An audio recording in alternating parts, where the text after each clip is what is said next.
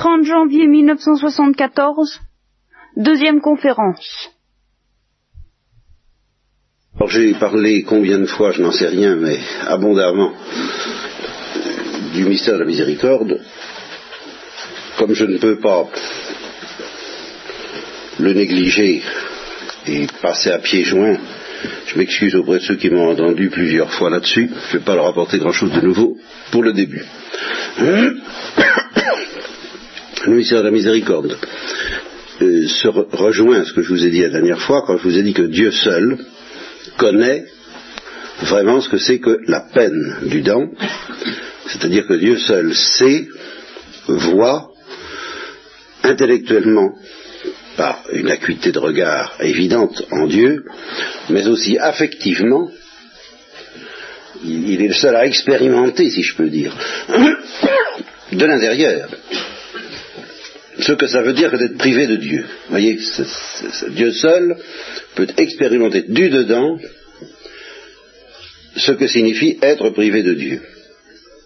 Et alors là, c'est ce que je vous dis là, on pourrait le présenter comme une spéculation intellectuelle, ça recoupe quelque chose de très concret, très biblique dans l'Ancien Testament, ce qu'on appelle le bouleversement des entrailles de la, de la miséricorde.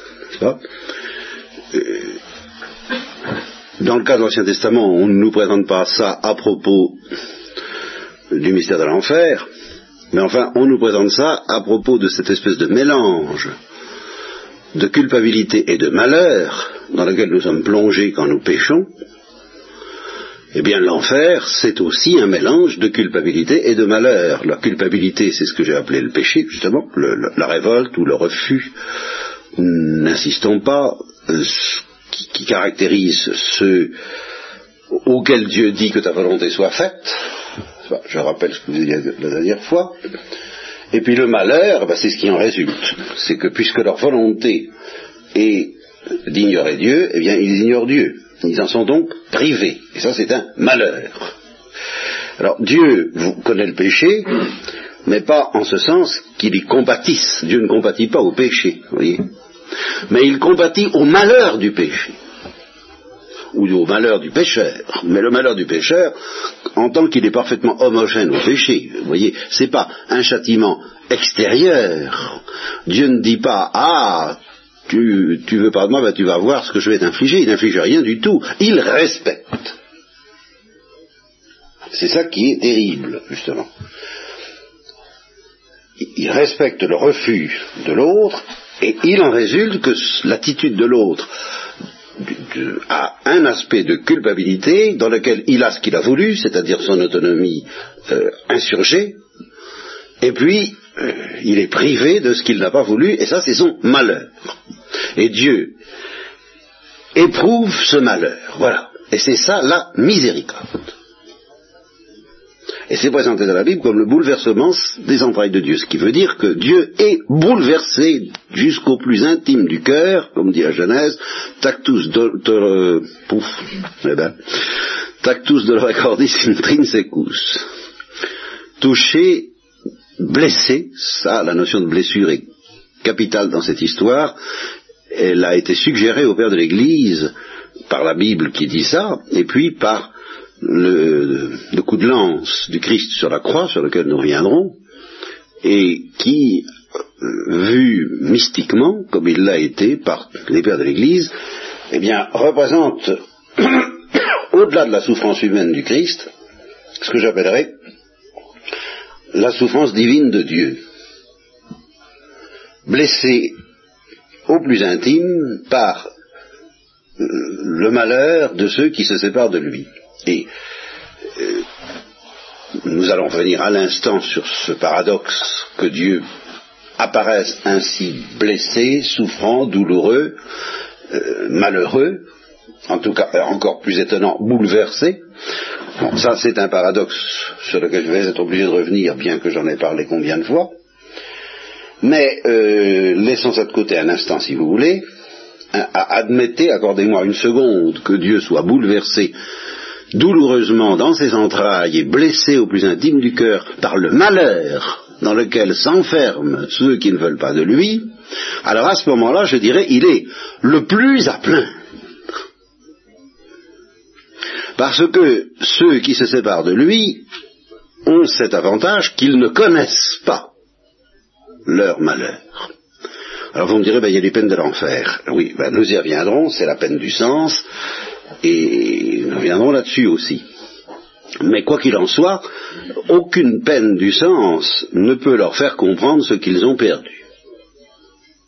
Dieu seul le comprend. Donc, si on admet que Dieu n'est pas indifférent, qu'il n'est pas froid, qu'il n'est pas olympien, qu'il n'est pas, qu'il est perturbé, voilà. Si nous admettons que Dieu est perturbé par le malheur de ceux qui le refusent, eh bien, la perturbation divine est quelque chose de bien plus effarant, de bien plus à plaindre, de bien plus objet de compassion pour nous, si nous pouvions comprendre ce que Dieu éprouve, que toute autre souffrance humaine, y compris celle des réprouvés. Alors, je sais que je manie ici un certain paradoxe, parce que l'idée que Dieu est à plaindre n'entre pas facilement dans notre petite Évidemment. Euh, on a plutôt l'impression que c'est nous qui sommes à plaindre et pas Dieu. Hein euh, J'ai connu ça, je le connaîtrai peut-être encore. Nous ne sommes jamais à l'abri des mensonges du démon, car c'est un mensonge du démon de nous persuader que nous, nous sommes à plaindre et que lui, il s'en fait pas. Ça, ça, ça, va bien. Hein. il est là-haut, ça ne gêne pas tout ce qui nous arrive. certains diront même, il se rend pas compte. Évidemment, Dieu qui se rend pas compte. Vous voyez ça. Bon. Alors, reste que, on ce, qui est, ce qui est beaucoup plus sérieux, beaucoup plus tentant, c'est de se dire, bah, il se rend compte, il se rend très bien compte, mais il ne souffre pas. Et c'est d'autant plus tentant que c'est vrai. Je ne peux pas, vous dire le contraire. Au sens que nous appelons, nous, souffrir, Dieu ne souffre pas.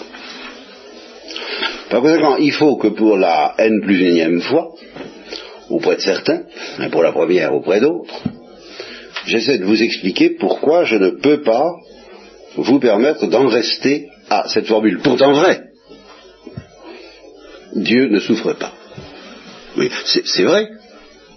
Mais si vous voulez avoir une vie spirituelle, si vous voulez même comprendre le message chrétien, il ne faut surtout pas en rester là. Et je m'explique, si vous étiez Dieu, ou si vous voyiez Dieu face à face, vous sauriez correctement ce que veut dire la formule Dieu ne souffre pas. Mais pour le moment, vous ne le voyez pas. Et moi non plus, je ne le vois pas. Et, je ne suis pas Dieu. Et je, ne suis pas à sa place. Par conséquent, si moi je dis, mais enfin Dieu ne souffre pas, à partir d'une formule vraie, immanquablement, irrésistiblement, je tombe dans l'erreur. Pourquoi? Mais parce que irrésistiblement je vous mets au défi de prononcer la formule Dieu ne souffre pas sans taxer Dieu dans le subconscient de votre intelligence, si j'ose dire, mais un subconscient drôlement efficace, dans taxer Dieu d'une certaine indifférence ou d'une certaine insensibilité. Voyez, parce que pour nous, il y a un parallélisme inéluctable entre la sensibilité et la souffrance. Qu'est-ce que c'est que la souffrance? Il y, a la, souffrance physique, bon, bien entendu. Mais enfin, je dirais que la, qu'est-ce que j'appelle une sensibilité Ce que j'appelle une sensibilité, c'est une association de connaissance et d'affectivité. Je m'explique. Vous voyez quelqu'un, bon, le fait de le voir, si vous l'aimez, la coïncidence entre la vision de ce personnage et puis l'amour que vous avez pour lui, ou la haine que vous avez pour lui, je ne sais pas, enfin une réaction effective quelconque, ça provoque ce que j'appelle une réaction de sensibilité. Alors quand quelqu'un est sensible, ça veut dire que quelqu'un est sensible, ça veut dire qu'il est doué de connaissance et d'affectivité à la fois, il reçoit des informations et il réagit affectivement aux informations en question. Si elles sont agréables, eh bien il est content. Si elles sont désagréables, il n'est pas content. Enfin, c'est très simple. Si quelqu'un est très bien informé mais qui réagit bon, ça ne lui fait rien. Hein? Il est l'ordinateur euh, martien dont rêvent certains sous le nom de qu'ils appellent surhomme, n'est-ce pas? Je vous l'avais dit une fois que on s'imagine un peu le surhomme comme quelqu'un qui n'a pas de sensibilité. Vous voyez? Justement, parce qu'on tombe dans le piège que je suis en train de dénoncer, à savoir qu'on se figure l'impassibilité, c'est-à-dire l'indifférence, l'insensibilité comme une supériorité. Bah, on, se figure l'être supérieur à l'homme, le mutant que nous attendons euh, un de ces jours, comme ça, on se le figure comme doué d'une intelligence supérieure, mais qui va le rendre euh, inaccessible aux émotions que nous subissons comme des tares. Parce que du fait que les émotions nous entraînent à faire des bêtises, bon, et du fait que, même si elles ne nous entraînent pas à faire des bêtises, elles nous mettent dans un état de dépendance, oui, quand on aime quelqu'un, ben, on est dépendant de lui. S'il vient pas, on est embêté. Si on, désire, s'il est là, on est content. Mais enfin, ça, on se dit pourquoi est-ce que je l'aime? Ben, Je l'aime parce qu'il m'apporte quelque chose. Donc, donc s'il n'était pas là, je ne l'aurais pas.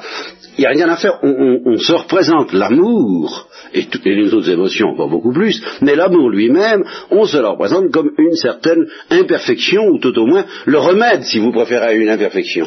Je ne suis pas parfait, alors euh, je me tourne vers les êtres plus parfaits que moi, et, et parce que je suis inférieur à eux, parce que je ne suis pas aussi parfait qu'eux, je les aime.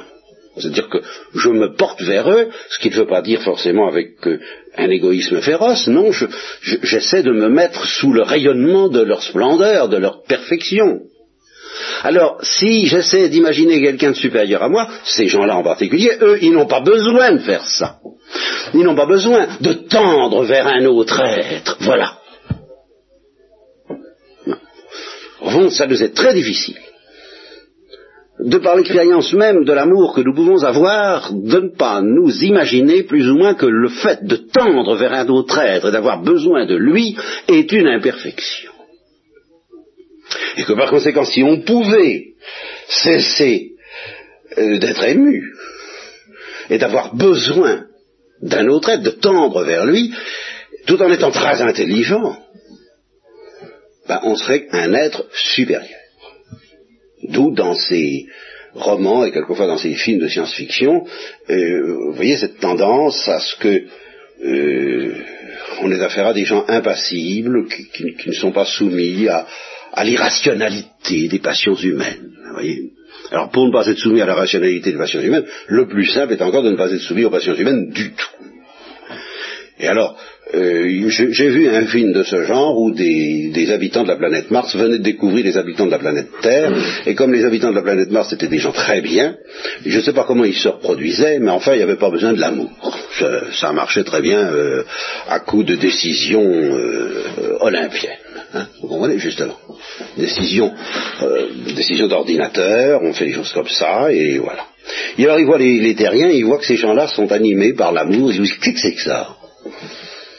Et alors ils envoient un demeuré, parmi eux, parce qu'il y en a quand même quelquefois, euh, qui se trouvait d'Arigol d'ailleurs, pour aller voir un peu dans chez les terriens, mais qu'est-ce que ça veut dire que ce truc bizarre qui s'appelle l'amour euh, Et prier de, de, faire un rapport là-dessus. Bon, c'est idiot ce jour mais ça montre que c'est tout de même une tendance qu'un être qui pourrait, euh, qui serait d'une lucidité totale et d'une impassibilité totale, qui n'éprouverait aucune émotion, aucune émotion d'agressivité, que oh non, qui ne s'abaisserait pas à toutes ces choses, donc pas de violence, pas? Tous les problèmes seraient résolus d'une manière mathématique pour le plus grand bien de tout, en vertu d'une espèce de, satisfaction purement intellectuelle, que les choses doivent marcher bien, voilà eh ben, il n'y aurait pas de, il aurait pas de catastrophe, il n'y aurait pas de désordre, il n'y aurait pas de folie, il y aurait pas, ça, ça marcherait très bien. Eh bien, pour nous, ce serait mieux. Oui, il y a quelque chose en nous qui, ah, si on pouvait en arriver là, ça, ce serait un peu froid, évidemment, euh, d'accord. Mais euh, la question de l'ennui pourrait être soulevée par Dostoïevski, qui dirait on s'ennuierait ferme là-dedans, mais enfin, euh, on, vous répondrait non, c'est parce que vous n'êtes pas assez intelligent pour comprendre le caractère inépuisable des satisfactions intellectuelles que, la contemplation précisément donnerait à de pareils êtres, la contemplation des vérités éternelles, la contemplation de l'être, la contemplation des nombres, la contemplation des sphères, la contemplation de, la nature humaine percée dans ses plus grands secrets, cette contemplation purement intellectuelle serait source d'une béatitude absolument inépuisable. On ne s'ennuierait pas. Et on ne se fâcherait pas. Ce qui, quand même, et on n'aurait pas peur. Évidemment, on n'aurait pas peur, on serait inaccessible aux émotions. Alors en particulier, s'il y en a une qui, qui, met en fureur les marxistes et un certain nombre d'autres gens, c'est la peur.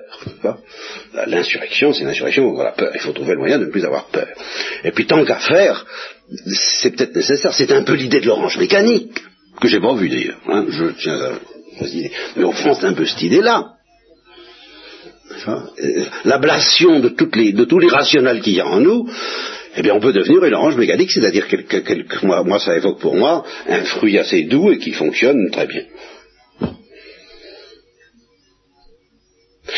Bon. On me dirait qu'est-ce que ça vient faire là-dedans? Ben, Ça vient faire tout simplement ceci, c'est que je voudrais vous faire passer un plombier ou un psychanalyste, c'est à peu près la même chose, enfin un ange nettoyeur qui vous délivre de toute trace d'une mentalité de ce genre à propos de Dieu. Car je vous soupçonne fort tous, comme moi, de vous représenter la supériorité de Dieu un peu sur le modèle de l'impassibilité ainsi entendue, ce que j'appellerais, si vous voulez, l'impassibilité martienne ou olympienne. Dieu est au-dessus de toute l'agitation des passions humaines, au-dessus de l'amour, au-dessus de tout, dans une béatitude purement intellectuelle, de connaissance parfaite. C'est très satisfaisant. Seulement c'est faux. C'est faux philosophiquement, ça je vous le montrerai pas ou si vous voulez que je vous le montre, je vous dirai, venez, venez dans mon rancho, je vous expliquerai dans des, euh, dans des, dans des cercles plus, plus initiés, plus de, gens qui, qui, en veulent davantage, j'essayerai de vous expliquer, parce que ça vraiment c'est très difficile, comment philosophiquement parlant, l'amour est une perfection. Et quelle perfection? C'est très très difficile mesurer, à, mesurer, pas à mesurer euh, en, kilos, mais à mesurer intellectuellement, à prendre conscience que l'amour est une perfection et qu'on ne peut pas, philosophiquement parlant, priver Dieu de cette perfection. C'est impensable. Et que l'amour, c'est pas purement et simplement la connaissance euh, saturée d'harmonie euh, d'un être qui par ailleurs aurait une plénitude. Non, l'amour, ça a une note originale que nous connaissons que nous connaissons par expérience, dans un contexte d'imperfection, dans un contexte de tremblement, dans un contexte d'irrationnel, de passion, de désordre, de tout ce que vous voudrez, mais à travers tout ça, nous connaissons une perfection pure, au point de vue métaphysique. De même que, à travers les limites de, l'existence, nous connaissons une perfection pure qui s'appelle exister. À travers les limites de notre intelligence, nous connaissons une perfection pure qui s'appelle connaître. Ça, celle-là, on ne la discute pas trop chez les martiens. Hein eh bien, à travers les méandres et les, vicissitudes tragiques parfois de l'amour, nous connaissons une perfection pure qui s'appelle aimer. Bon, voilà. Ben, je ne vous le montrerai pas. J'y renonce. Mais je vous parle ici en prêcheur chrétien. Donc, au nom de la Bible, je dis alors là non, euh, en tout cas, euh, en tout cas, euh, je, au fond, je vous permets de douter. Tout ce que je vous demande, comme je vous le demande toujours une fois pour toutes, c'est de ne pas faire les choses à moitié. Si vous croyez, il faut croire. Si vous croyez pas, il faut pas croire. Et si vous doutez, il faut douter. Là. Hein? Mais vraiment. C'est très difficile, hein je, je, radote sur ce point. Je suis un grand radoteur de ces petites choses-là, qui n'ont l'air de rien. Hein. c'est ma santé, c'est ma morale. Et j'ai bien du mal à l'obtenir, parce que les gens doutent, croient, ne croient pas, enfin c'est une salade. Et dès qu'on essaye d'appuyer sur un bouton, par exemple, on, il disait la foi, on appuie sur le bouton. Bon, je, je fais appel à votre foi. Pan, on tombe sur du doute. Bon, ben alors faut douter. Ah, pan, ah non, je doute pas tant que ça. Vous ne croyez pas du tout. Ah, si je doute. Vous comprenez, la bille vous glisse constamment entre les doigts. Parce que personne ne va jusqu'au bout ni de la foi, ni du doute, ni de la crédulité. Bon, et eh bien dans cette question-là, c'est particulièrement grave. Parce que je dis douter si vous voulez. Mais alors douter. Qu'est-ce que ça veut dire? Ben, Ça veut dire je ne sais pas s'il y a de l'amour en Dieu. Voilà. Bon, ça, c'est votre droit. Mais ce qui n'est pas votre droit, c'est d'y mettre un peu d'amour. Voilà, toujours le un peu, ce que j'ai appelé la métaphysique de l'esprit humain. Un peu d'éternité, un peu de Dieu, comme disait Scarpi, n'est-ce pas, à propos du voyage du pape euh, en Israël, un peu de pape c'est bien, mais trop de pape c'est trop, parce que les journaux en parlaient tout le temps. Eh bien, un peu de Dieu c'est bien, mais, un peu, trop de Dieu c'est trop. Et un peu d'amour en Dieu, mais trop d'amour, non. Et voilà où je marche pas. Moi, je vais mettre en Dieu trop d'amour ou pas du tout. Ah, faut choisir. je doute. Eh bien, doutez. Mais ne, pas de compromis. Hein Le Dieu de la Bible est un Dieu qui aime. Bon, alors vous doutez, bon, soit. Euh, doutez tant que vous voudrez. Mais ne vous fabriquez pas un intermédiaire entre le Dieu de la Bible qui aime et le Dieu des Martiens qui n'aime pas. Ça non, pas d'intermédiaire, pas de côte mal taillée, pas de Dieu qui aime un peu. C'est ça que je refuse absolument. Je veux un Dieu qui aime follement, et alors un Dieu qui aime follement, c'est un Dieu sensible, enfin quand même, quoi. Alors on va, évidemment, on va dégringoler dans des paradoxes ahurissants. Ben oui, parce que connaissance plus amour égale sensibilité. Et connaissance infinie plus amour infini, puisque je n'accepte pas un amour fini en Dieu. Vous comprenez, c'est ça. J'accepte un amour. J'accepte pas d'amour du tout. Si vous voulez, vous en prenez les risques. C'est votre affaire. Mais de l'amour euh, un peu, pas trop, ne le cacheront pas. Enfin, il s'occupe de nous, mais enfin, tout de même à moitié. Enfin, non. Il s'occupe de nous en épluchant chaque cheveu. Ou il s'en occupe pas du tout. Voilà. Euh, oui, mais, d'accord, douter, douter, douter. C'est le salut, je dirais presque. Parce qu'à force de douter, on trouve. Mais ne faites pas une côte mal taillée en vous disant il s'occupe encore à peu près de la racine des cheveux, mais alors à partir de 3 cm, il s'occupe plus parce que vraiment, je ne vois plus. là non. Donc connaissance infinie plus amour infini égale équation mathématique bien sensée, sensibilité infinie. Sensibilité infinie face à un être qui nous refuse égale souffrance infinie. Voilà, vous dire, bah oui, mais il s'ouvre pas. Eh ben d'accord. Mais ça veut dire qu'il nous défie. Il nous défie de comprendre. Mais ne trichons pas. Ne prétendons pas comprendre. Vous comprenez, il y a toute une ligne de raisonnement authentique par laquelle on va établir que Dieu ne souffre pas. Je, les connais. il est l'acte pur. Je pourrais, alors là, je vous fais grâce, mais enfin, euh, je, maintiens ça, il y a tout un bout de la chaîne, c'est aussi mystérieux que la prédestination et le libre arbitre. il y a tout un bout par où Dieu ne souffre pas, et puis il y a tout un bout par où celui que je viens de vous manifester, connaissance infinie, plus amour infini, sensibilité infinie, et face à un refus d'amour proposé par Dieu dans la Bible quand même, égale souffrance infinie, celle, le bouleversement des entrailles de la miséricorde.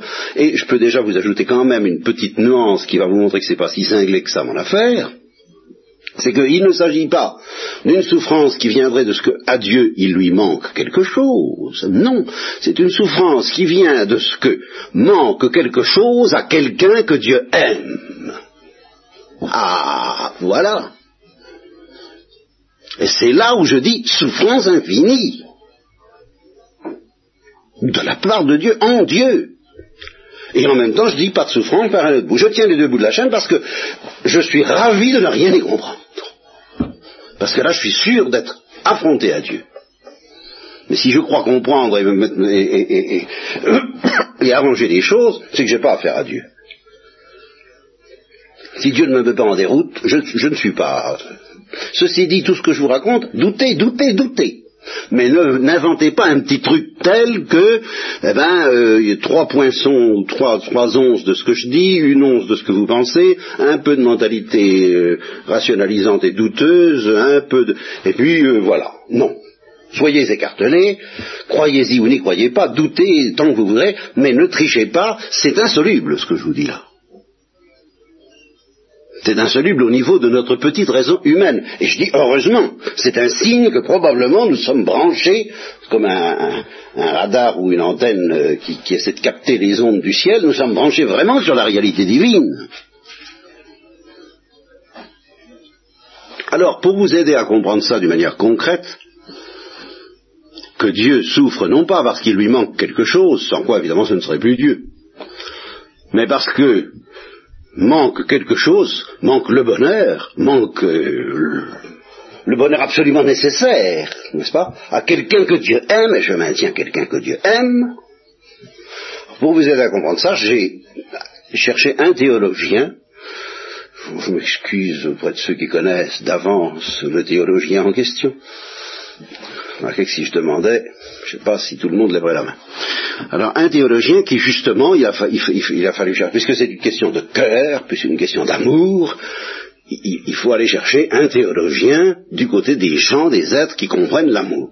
Et il se trouve que le Créateur a réparti les choses d'une manière qui n'est pas complètement hermétique, sans quoi d'ailleurs je ne vous parlerai pas comme ça. Mais enfin, il a réparti un peu, un peu en gros les choses entre les deux sexes. Enfin, hommes et femmes, un peu. Enfin, théoriquement, les hommes devraient être plus intelligents et les femmes euh, plus aimantes. Ce qui veut dire d'ailleurs que les femmes sont plus intelligentes en ce qui concerne les choses de l'amour. Plus intuitives, c'est ce qu'on dit. Et euh, ce qui veut dire aussi que grâce aux femmes, les hommes peuvent entrevoir ce que c'est que l'amour. Je ne sais pas s'ils y arriveraient sans les femmes. J'ai de grandes perplexités à ce sujet. Enfin, je suis pas perplexe du tout parce que la situation se, se, se, produit mais enfin, je suis à peu près euh, convaincu que, hein, imaginez, enfin, un monde, non seulement un monde sans femmes, ça encore un monde sans femmes, ça, marcherait très bien, parce que les hommes en auraient envie. mais je parle d'un monde dans lequel les hommes n'auraient même pas envie, et ni le soupçon de ce que peut être une femme. Hein, imaginez ça. Les martiens, voilà, les martiens. Bon, ben, euh, je suis pas sûr qu'il pourrait soupçonner ce que signifie l'amour. Je suis, en tous les cas, de quelle manière Dieu nous aide-t-il à le comprendre? Concrètement C'est tout de même un peu grâce à la sensibilité féminine. Donc il faut que j'aille chercher un théologien parmi les femmes. Il n'y en a pas beaucoup.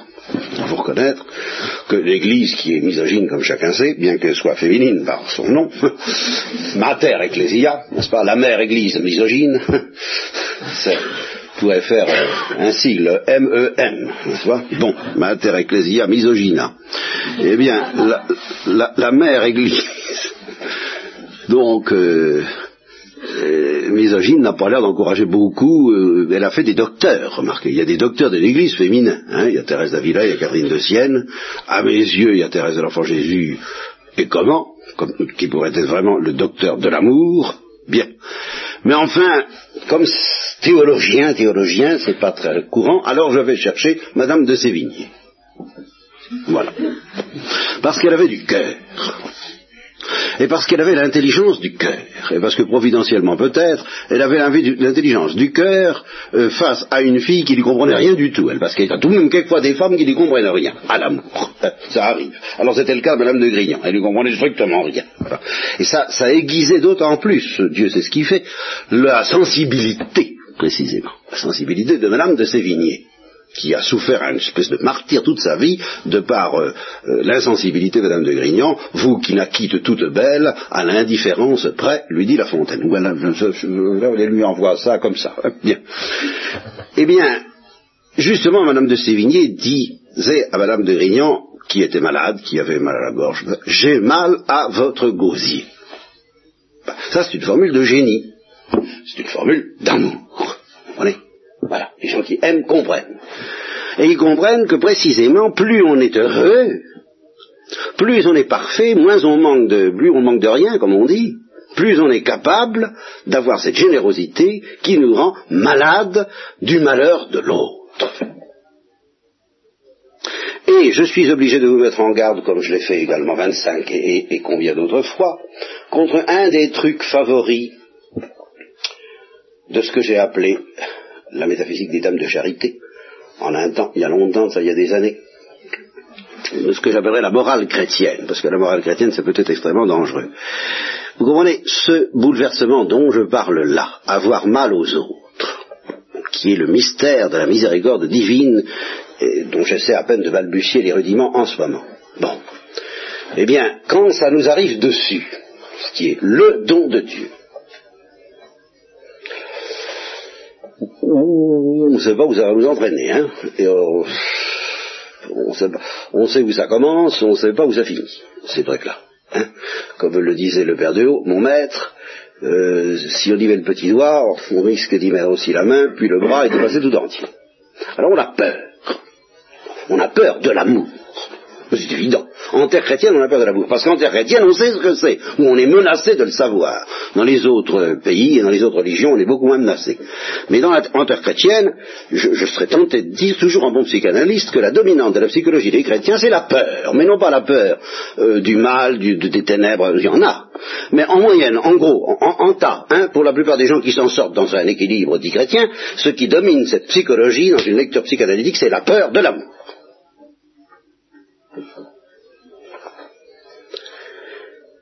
Alors, qu'est-ce que je voulais dire? Moi, Je m'excuse, j'ai un trou. C'est à propos Madame de Sévigné, n'est-ce pas, qui dit j'ai peur. Voilà, c'est ça. Alors, les chrétiens sentent bien, beaucoup mieux. Vous, sentez très bien ce que je dis, parce que je sais que vous avez la grâce qui vous travaille, alors je suis pas inquiet. Hein.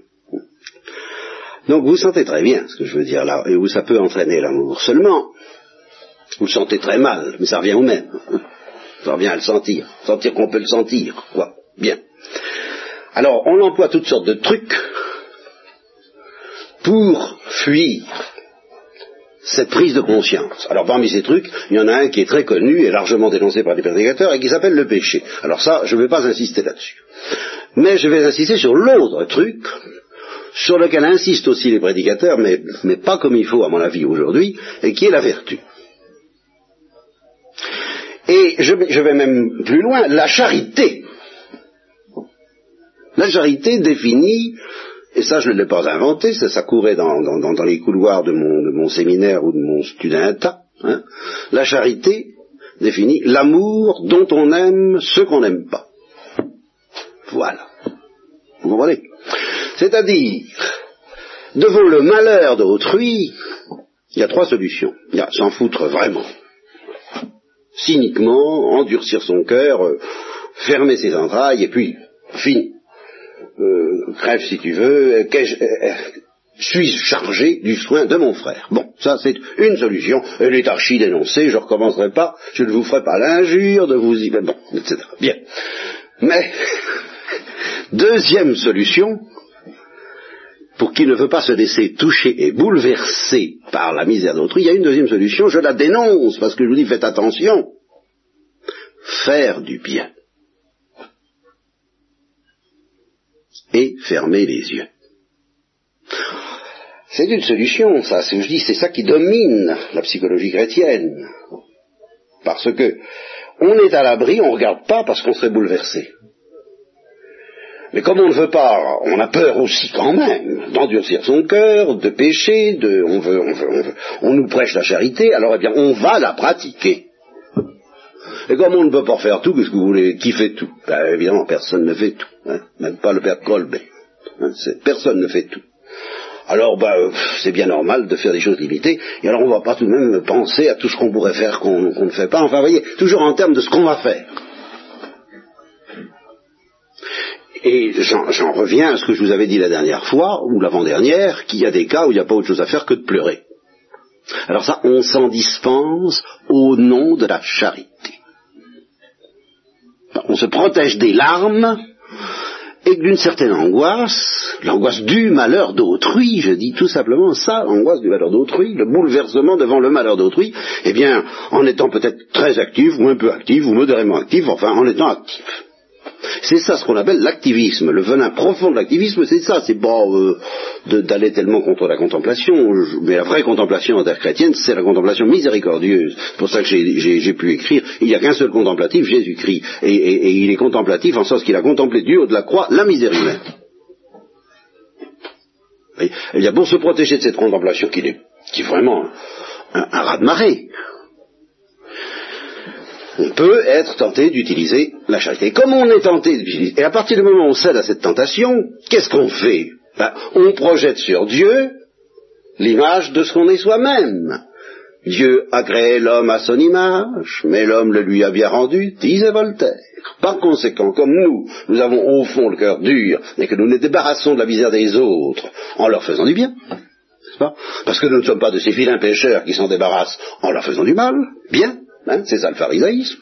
Bon, eh bien, euh, comme on fait ça, on s'imagine que Dieu en fait autant. On se dit, il s'en fait pas. Il distribue ses biens, il y a des fois, il les distribue pas, on ne sait pas pourquoi d'ailleurs.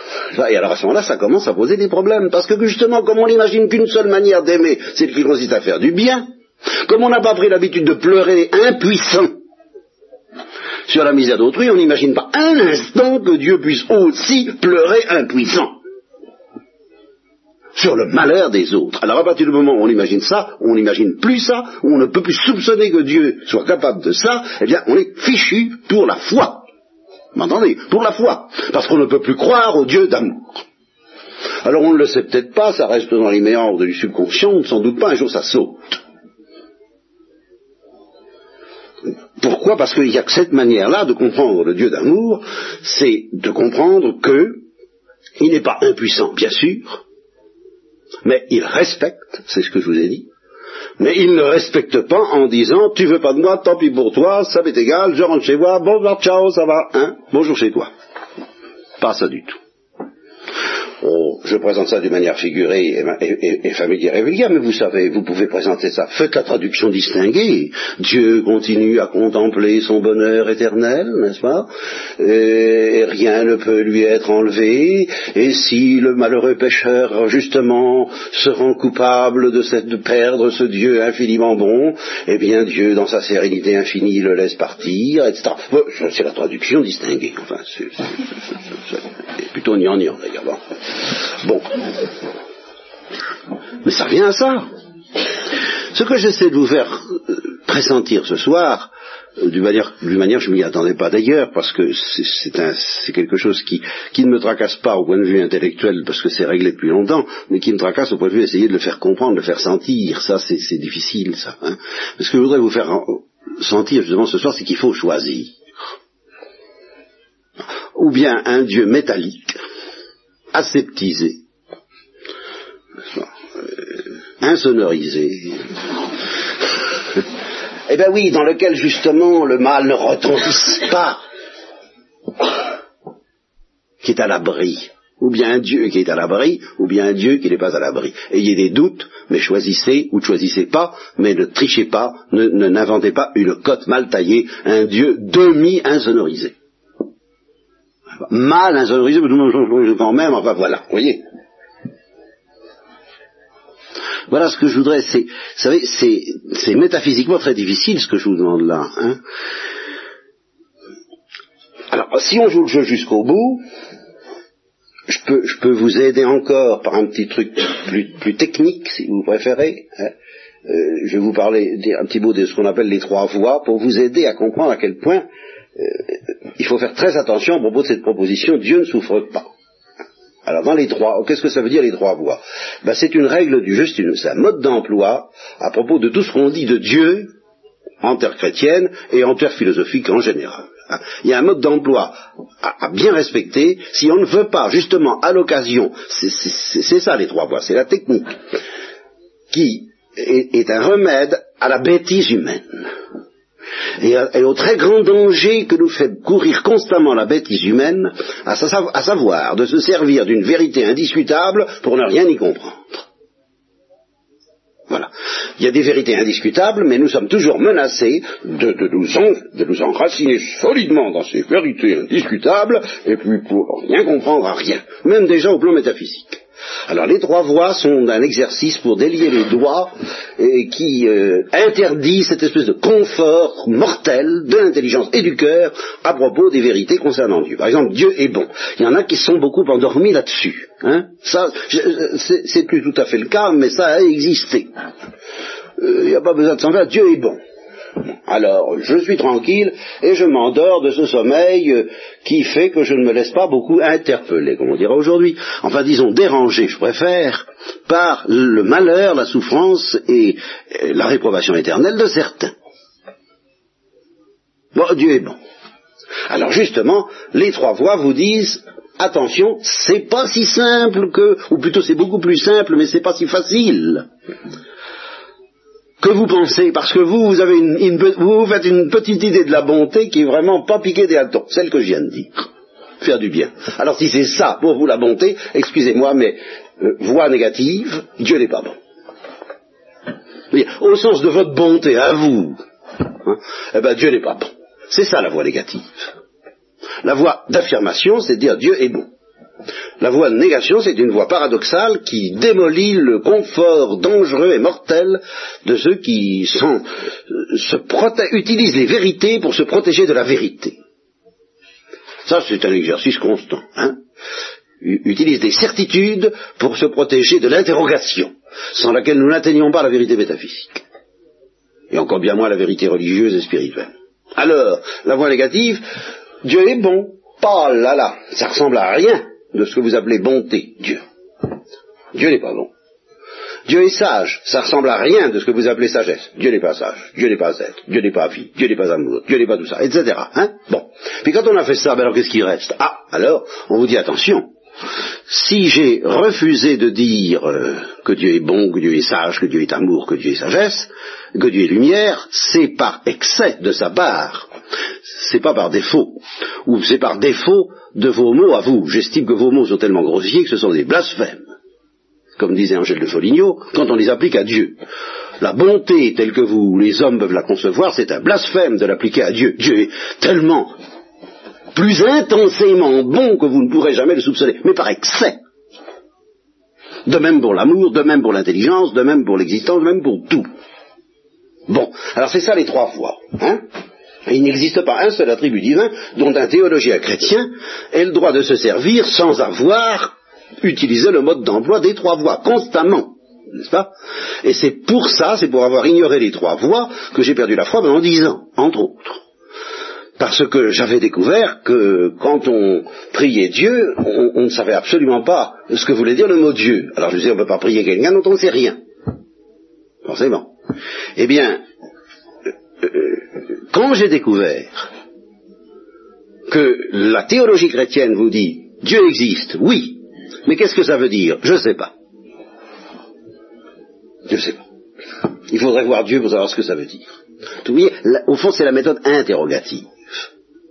Dieu existe, mais qu'est-ce que ça veut dire exister? Non pas sur l'air, excusez-moi de, faire une personnalité parce que de, de, l'abbé Oraison qui, qu'est-ce que ça veut dire? Il n'est pas le seul. Alors, qu'est-ce que ça veut dire tout ça? Dieu existe, n'existe pas, tout est dans tout. C'est pas non, c'est pas ça.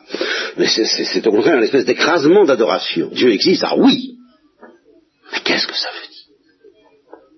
Ce que nous appelons exister n'existe pas comparé à l'existence de Dieu. Voilà ce qu'il faut plutôt dire. Il ne faut pas dire que Dieu est non-être, car ça c'est très dangereux, mais il faut dire plutôt que les créatures sont non-être face à Dieu qui est le seul être. Et de même pour l'amour. Ce que nous appelons amour, c'est pas de l'amour. Face à cet excès d'amour qui est en Dieu, etc. Et tout à l'avenant. Et alors là, euh, c'est une gymnastique dont un théologien n'a jamais le droit de se, de se dispenser. Eh bien, touchons la souffrance, avec une très légère correction, euh, capitale d'ailleurs, vous allez voir que la dialectique des trois voies, si, on peut, euh, permet d'arriver à un résultat tout de même assez précis, à savoir que la voie d'affirmation ici, c'est la négation. Dieu ne souffre pas. Et voilà, et je suis tranquille. Vous voyez, le confort. C'est à ça qu'on remarque que la voie dite d'affirmation, c'est que ça donne du confort. Et que c'est vrai. C'est vrai et ça donne du confort. Dieu ne souffre pas, c'est vrai, et voilà. Et quoi? Hein? Bon, alors ça c'est ce qui correspond à la voie d'affirmation. C'est une négation, matériellement, mais formellement c'est une affirmation au sens du premier degré des trois voies. Alors, moi, ce soir, je vous fais le coup de la voie négative. Je vous dis, ah, ah vous avez une drôle d'idée de vous représenter ne pas souffrir. Nous avons tous, à, la, sauce martienne. Pour vous, ne pas souffrir, ça veut dire ne pas s'en faire. Ça veut dire être insensible. Ça veut dire ne pas être bouleversé. Bon, ben, en ce sens-là, Dieu souffre. Voie négative. Vous comprenez? Voilà. C'est la voie négative. Je vous soumets au matraquage de la voie négative, je démolis vos, certitudes et je les démolis sur ce point névralgique capital qui consiste à dire tranquillement pour se mettre à l'abri du bouleversement de Dieu, Dieu ne souffre pas. Et comment voulez-vous entendre le message de l'évangile et ultimement le message de la croix si quand vous voyez Christ en croix, vous ne comprenez pas que c'est Dieu qui souffre? Vous n'y comprendrez jamais rien. Alors moi je ne peux pas... Vous voyez, on est tout de suite au cœur du message chrétien avec cette histoire-là. Si vous vous contentez de dire c'est un homme qui souffre, vous êtes en péril d'hérésie et vous comprenez rien à ce que Dieu a voulu vous dire. Il s'est pas amusé à livrer son fils, homme, à livrer cet homme à la souffrance pour le plaisir comme ça de s'acharner dessus, comme certains l'ont dit. Ça c'est hérétique. Donc si vous n'êtes pas capable de vous laisser matraquer dans votre certitude dangereuse que Dieu ne souffre pas, vous comprendrez rien au mystère de la croix, la prédication de la croix, la folie de la croix, donc alors je vous la de chrétien. Hein donc je démolis votre tranquillité en disant, ben si, au sens où vous entendez ne pas souffrir, c'est-à-dire ne pas s'en faire, Dieu souffre. Et infiniment, parce qu'à ce moment-là, hein, on ne peut pas faire de détails. Bien. Alors, la voie d'éminence, la troisième voie, ça, ça, reviendra à dire, ben non, finalement quand même, je maintiens que Dieu ne souffre pas, mais qu'est-ce que ça veut dire? Et voilà. Je ne sais pas ce que ça veut dire. Je ne sais pas comment fait Dieu, comment Dieu fait pour ne pas souffrir. Parce que, à sa place, si je n'avais pas un truc qui s'appelle être Dieu, c'est-à-dire si je n'avais pas un truc qui s'appelle être l'amour infini, eh je serais comme Jésus. Je mourrais de souffrance si j'étais à la place de Dieu et que je vois ce qui se passe dans mon cœur et dans le cœur des hommes. À la place de Dieu, j'en mourrais. Mais comme Dieu est Dieu, il a une manière à lui de ne pas souffrir qui intègre toute cette sensibilité infinie dont je mourrais mais que je ne comprends pas. Alors devant cette espèce de salade de choses que je comprends et de choses que je ne comprends pas, qu'est-ce que je vais devenir et qu'est-ce que je vais faire hein? Parce que ça doit vous donner une petite idée. Je voudrais vous amener à ce soupçon qu'il n'y a rien de plus dangereux que de spéculer sur Dieu. C'est terriblement dangereux, parce que si vous, vous, spéculez sur Dieu et que vous avez le malheur de vous imaginer Dieu insensible, c'est Philippe, patas, patatras, toute la vaisselle est par terre, vous ne pouvez plus être chrétien. Et d'autant, ce sera d'autant plus dangereux vous croirez l'être. Alors, il vaut mieux franchement ne pas l'être. Peut-être. Hein bon. Alors, euh, c'est donc très dangereux de, de méditer sur Dieu. Je voudrais mettre en vous, faire passer, faire, comment est-ce qu'on dit, faire passer un souffle de panique dans vos têtes, à l'idée de penser à Dieu, de quelque manière que ce soit. Et je voudrais que vous me vous tournassiez vers moi pour me dire, mais alors qu'est-ce que nous allons devenir intellectuellement parlant? Qu'est-ce comment faire?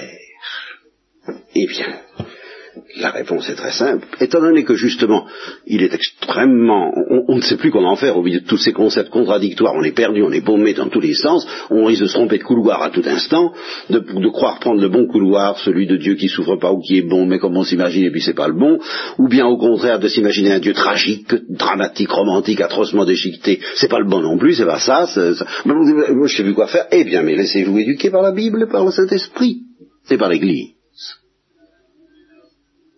Et alors là, qu'est-ce que vous découvrirez ben, Vous découvrirez un Dieu qui dit, écoute, au total, c'est vrai, c'est entendu, n'oublie jamais que je suis tout puissant, n'oublie jamais que je suis infiniment heureux, n'oublie jamais que je ne perds jamais mon bonheur, jamais ma toute puissance, que je ne perds jamais ma paix, je suis un Dieu de paix.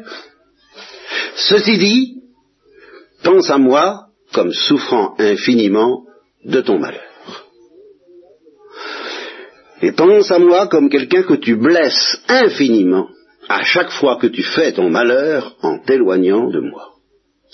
Et puisque décidément tu as l'air de ne pas bien comprendre ça, ça a l'air d'avoir du mal, mais tu me dis, bah oui, mais je, je, comprends pas très bien. Je t'envoie des prophètes euh, qui crient très très fort, très très fort dans ce sens-là. Enfin, lisez Moïse, lisez le Deutéronome, lisez Isaïe, j'ai fait l'histoire du peuple juif avec vous, ça n'a pas cessé, je vous l'ai dit souvent, c'est une immense scène de ménage que Dieu fait à son peuple, et sur l'air, non pas « ô malheureux que fais-tu », mais sur l'air de euh, que fais-tu de moi et moi? Alors qu'est-ce que je deviens? Enfin, j'ai planté une, vigne, j'ai mis une tour autour, et, alors? Elle me donne que du verger. Je suis malheureux, moi, Dieu. Donc Dieu répète bien ça constamment dans la Bible. Mais ça n'a pas l'air d'entrer. Bon, eh bien alors, je leur envoie des prophètes, ils n'y comprennent rien et ils les lapident, eh bien je vais leur envoyer mon fils pour leur faire comprendre ça, pour leur faire comprendre ce que je souffre. Voilà.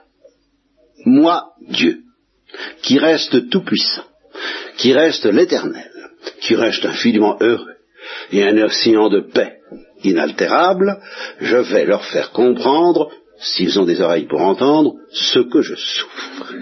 Et pour cela, je vais demander à un homme, qui sera en même temps mon fils, et je vais en même temps offrir à un homme, qui sera en même temps mon fils, de réfracter humainement, charnellement, physiquement et d'une façon sanglante, ce que je souffre dans mon éternité quand je vois le malheur de ceux qui se perdent.